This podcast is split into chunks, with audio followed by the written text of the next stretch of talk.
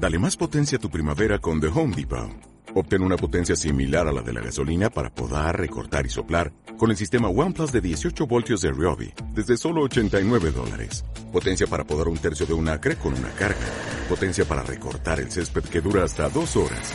Y fuerza de soplado de 110 millas por hora. Todo con una batería intercambiable. Llévate el sistema inalámbrico OnePlus de 18 voltios de Ryobi. Solo en The Home Depot. Haces más. Logras más.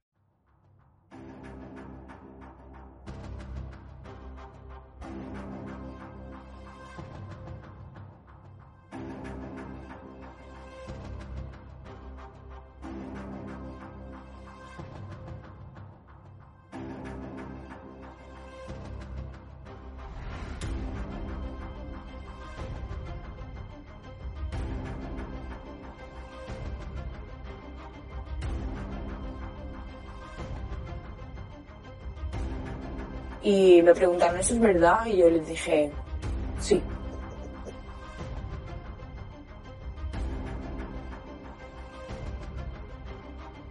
S'ha abusat sexualment d'elles. Yo iba como víctima y yo llegué engrilletada.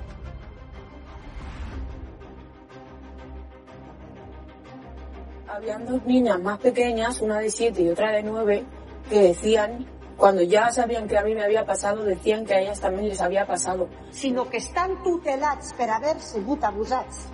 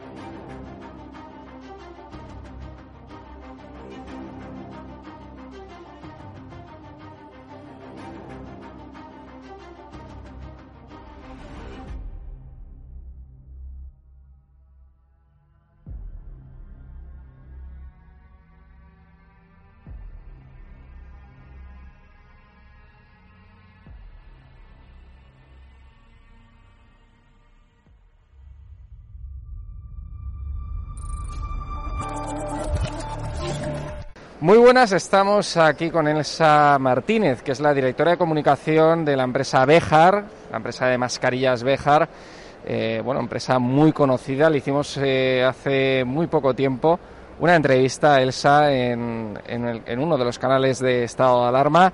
Hoy la tenemos otra vez aquí con nosotros en nuestro stand de EDATV de estado de alarma en Fitur. ¿Qué tal? ¿Cómo estás, Elsa? Hola, ¿qué tal? Muy bien. Me viendo que tenéis un stand fantástico en Fitur, os felicito ampliamente, la verdad. Con presencia, además, acabo de ver que se iba a Ruiz Escudero, el magnífico consejero de Sanidad Isabel Díaz Ayuso, que yo creo que todos en este país le deben o le debemos una disculpa porque realmente es la comunidad que mejor ha gestionado con amplia diferencia la pandemia y así pues ese, así se lo están pagando con, con unas urnas fantásticas y con unos aplausos constantes a Isabel Díaz Ayuso. Así que encantada de pasar después por la silla de Ruiz Escudero. Pues muchas gracias, Elsa, por, por ese cumplido. Eh, bueno, coméntanos, eh, tú trabajas para la empresa Bejar de mascarillas y, y, bueno, coméntanos, la primera pregunta que te quiero hacer es, ¿qué mascarillas es la que recomiendas? Hombre, evidentemente mascarillas Bejar, lo primero. Porque ha habido una controversia con el tema de las FPP2, mascarillas quirúrgicas. A ver, explícanoslo para que todo el mundo lo entienda. La diferencia, ¿no? Bien, eh, lo primero es que hay que saber que la mascarilla quirúrgica de grado 2R o R2 es una mascarilla que protege de dentro a fuera y de fuera a dentro. Es cierto que las quirúrgicas simples, la 1 o la 2 a secas, protegen más a quien, las, a, quien lo- a quien está al otro lado que al que las lleva, mejor dicho, perdón, al que las lleva en relación al otro. Es decir, es una mascarilla que el que tienes delante a ti no te va a contaminar. ¿Por qué? Por- porque tú no le vas a contaminar a su vez. Pero es una mascarilla que de a ti hacia el resto es totalmente oclusiva. Esto en cuanto a las mascarillas quirúrgicas normales. Por tanto, el dilema, que es lo que estáis planteando, Es el dilema constante es si es una mascarilla que tiene que llevar todo el mundo para que el que la lleva se sienta protegido porque no penetren o filtren partículas de otro que no la lleva. Vale, pero es que eso no es así, porque la mascarilla quirúrgica R2, dentro de las quirúrgicas, la R2 sí que te protege también a ti.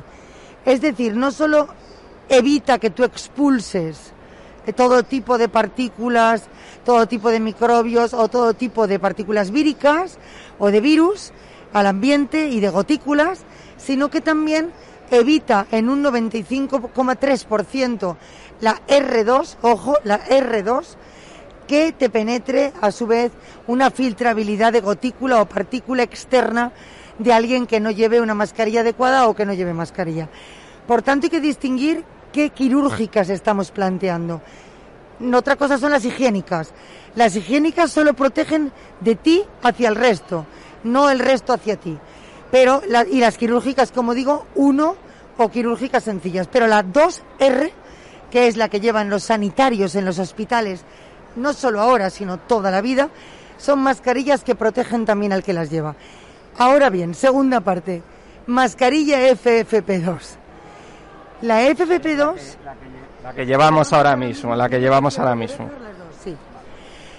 La FFP2 lo que pasa es que es una mascarilla que sí que es cierto que es más oclusiva. Es decir, a diferencia de la mascarilla quirúrgica 2R o R2, que es un acordeón y que también es más cómoda, por ejemplo, para ir a un gimnasio, las cosas como son, la FFP2 es una mascarilla que además de tener cinco capas, eh, la mayoría, nuestras por supuesto, es una mascarilla que lo que ocurre es que tiene mucho más cerrado todo lo que es el, el digamos que la, cara, la mandíbula, la nariz y todo el conjunto de la, de la zona de respiración nasobucal, boca, nariz o rinobucal, todo el conjunto respirativo queda mucho más cerrado porque ajusta muchísimo mejor que es cierto que la de acordeón, que es la quirúrgica 2R o R2. Esa es la realidad. Y por eso muchas veces se está planteando cuando los aerosoles son los de máxima contaminación eh, vírica, es decir, cuando hay momentos de muchísimo contagio, como está pasando con, con Omicron, que al final, aunque sea un virus que tiene mucha baja incidencia en mortalidad, porque a Dios gracias estamos todos vacunadísimos, eh, sí que es cierto que para evitar la contagiabilidad máxima que tiene por aerosoles, porque es de mucha susceptibilidad ese virus, y enseguida eh, consigue prender y hacer un círculo de contaminación vírica, pues sí que es cierto que el hecho de que aquí no penetre un solo aerosol la hace más segura desde ese punto de vista en un transporte público, en un, en un cine, en un teatro, eh, en sitios donde la coexistencia es eh, más, más, más, más cerrada. Un tren, que al final yo tampoco entiendo mucho por qué, pero o porque no se puede pagar ese precio de los trenes, pero en ningún caso ni autobuses, ni trenes, ni metros han sufrido distancia social. Y entonces, ahí que tienes al otro señor al lado, yo sí que te digo que esto te protege el doble del aerosol, que no de la gotícula. Elsa, apoyas entonces, sí, no te preocupes, eh, apoyas entonces, eh, bueno, las medidas que ha tomado el gobierno y que también ha tomado la, Comunidad de Madrid, eh, pues en relación con llevar la mascarilla, pues por la calle, no solamente en comercio, sino también en exteriores. ¿Crees que protege más contra virus, a lo mejor que, pues que se contagian con más facilidad, como el Omicron? A ver, yo pienso que la Comunidad de Madrid, ninguna comunidad en general, ha tomado la medida de que la mascarilla en la calle sea total. No. Hay una cosa que es importante y es que la mascarilla lo que se tiene que poner, realmente el decreto, que al final, por cierto, no fue refrendado por las Cortes, pero que existe, el decreto viene a ser un poco el mismo texto que había, cambiado con el orden como el producto que no se altera por la suma, porque eso ya estaba. Es decir, tú tenías la obligación de ponerte una mascarilla sin el decreto cuando no se pudiera, eh, digamos que eh, no se pudiera corroborar o no se pudiera asegurar la distancia de 1,5 metros con unidades de no convivientes. Esto ya estaba, de hecho, yo me la he estado poniendo durante todo el tiempo que no estaban obligadas en la calle cuando he llegado a la calle de la Gran Vía o cuando me he metido en un sitio en un evento aunque fuera al aire libre o cuando de repente en una calle había 300 personas a mi alrededor, porque eso es de cerebro básico, evitas cualquier riesgo. Sin embargo, yo pienso que cuando no haya nadie, fíjate tú que te lo digo yo que llevo mascarillas, pero, pero pienso que tampoco queremos ninguno que la población acabe, primero, aborreciendo un sistema que le beneficia y segundo, culpabilizando a las empresas de mascarillas de que queremos vender mascarillas. No, creo que hay que tener un término de comodidad porque la pandemia va para largo.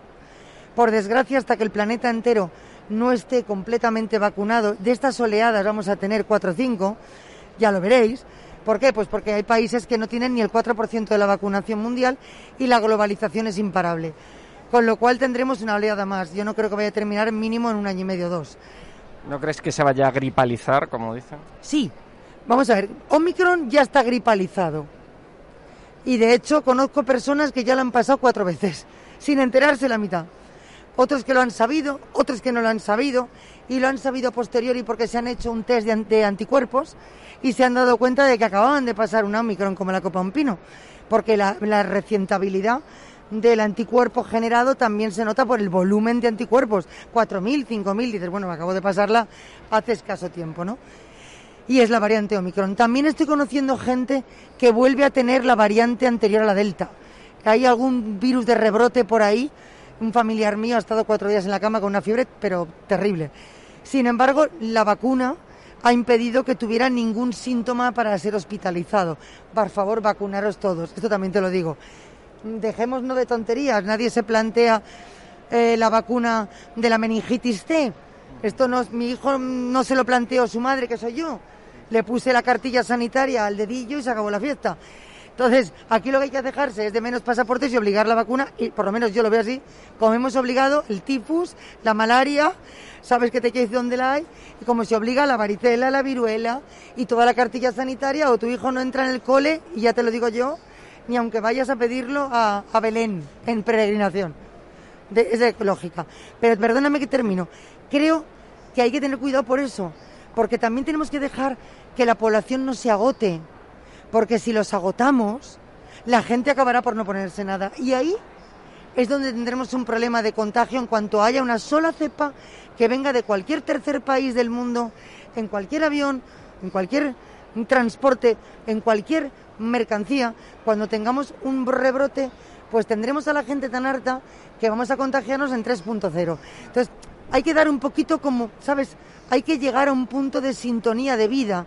La gente tiene que tener vida porque si no, no va a merecer la pena que superen la pandemia. Te lo digo y lo digo yo que fabrico mascarillas.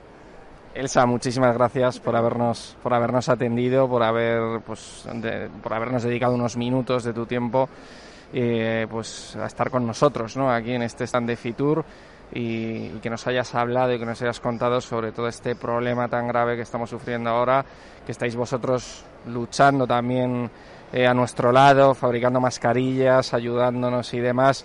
Así que nada, muchísimas gracias. Un son más, por supuesto, que eso es muy importante, se lo hemos dicho antes a Ruiz Escudero y está totalmente de acuerdo. Eh, el apoyo a la industria española es vital volveremos a pasar un problema. Muchos compañeros de la industria en este momento textil sanitaria están quebrando. Hago un llamamiento a las administraciones públicas que no se olviden que seguimos aquí, que nos volverán a necesitar y que no pueden quedarse sin fabricación nacional o volveremos al punto de la mascarilla en casa de macramé eh, y de la tela de la abuela, porque como vuelva a pasar otra cosa, volveremos a tener cerradas fronteras, me da igual si es este año o dentro de cuatro y volveremos a no tener una infraestructura necesaria y de carácter absolutamente estratégico. Y gracias. Muchísimas gracias, Elsa. Y bueno, y estás invitadísima a que vuelvas a venir aquí a este stand de Fitur, de DATV, de estado de alarma. Así que nada, muchísimas gracias por habernos atendido. Gracias.